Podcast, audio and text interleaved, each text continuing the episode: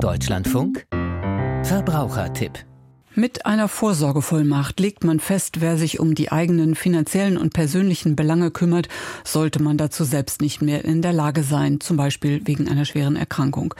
Das vermeidet, einen fremden, vom Gericht bestellten Betreuer zu bekommen.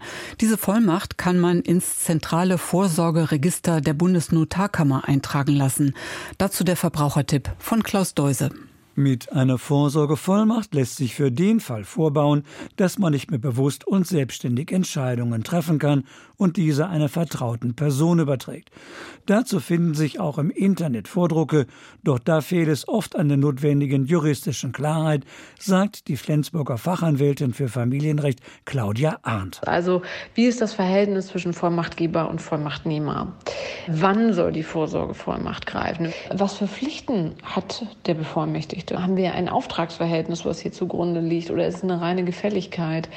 Dazu haben Sie ganz oft in diesen Standardmustern eben nichts geregelt. Im Unterschied zu notariellen Vorsorgevollmachten, die alle Lebensbereiche erfassen, bis hin zum Vermögensrecht. Bei einer Vorsorgevollmacht ist auch zu überlegen, ob nur eine oder mehrere Personen bevollmächtigt werden. Fachanwältin Arndt empfiehlt aus Erfahrung, nur eine Person zu bevollmächtigen und einen sogenannten Ersatzspieler, also einen Ersatzbevollmächtigten zu benennen, für den Fall, dass die Person, die man hauptsächlich bedacht hat, die Vollmacht nicht annehmen kann, nicht ausüben kann. Eine Vollmacht kann auch widerrufen werden, solange der Vollmachtgeber noch geschäftsfähig ist. Oft haben Gerichte allerdings Schwierigkeiten festzustellen, ob eine Vorsorgevollmacht verfasst wurde.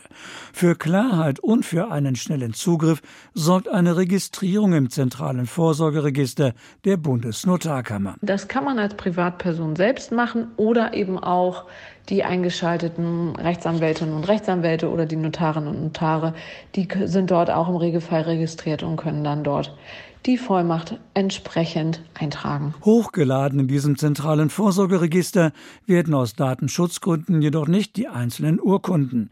Hinterlegt werden vielmehr die notwendigen Daten, die im Notfall zuerst benötigt werden, betont Anwältin Arndt. Das bedeutet also die Daten des Vollmachtgebers genauso wie des Bevollmächtigten. Man kann Angaben machen zum Umfang der Vollmacht, also was ist erfasst und man kann auch Daten zum Aufbewahrungsort dort hinterlegen. Die Kosten für den Eintrag in das zentrale Vorsorgeregister, kurz ZVR, belaufen sich auf 20 bis 30 Euro. Die Höhe hängt unter anderem davon ab, ob die Registrierung online oder per Post erfolgt und wie viele Vertrauenspersonen benannt werden. Aus der ZVR-Card kann man dann ablesen, zum Beispiel, ich habe eine Vorsorgevollmacht, ich habe eine Patientenverfügung und meine bevollmächtigte Person ist die und die. Man kann da auch noch einen kleinen Hinweis zum Aufbewahrungsort der Vorsorgevollmacht eintragen. Angaben, die Betreuungsgerichte mit einer Online-Abfrage schnell überprüfen können.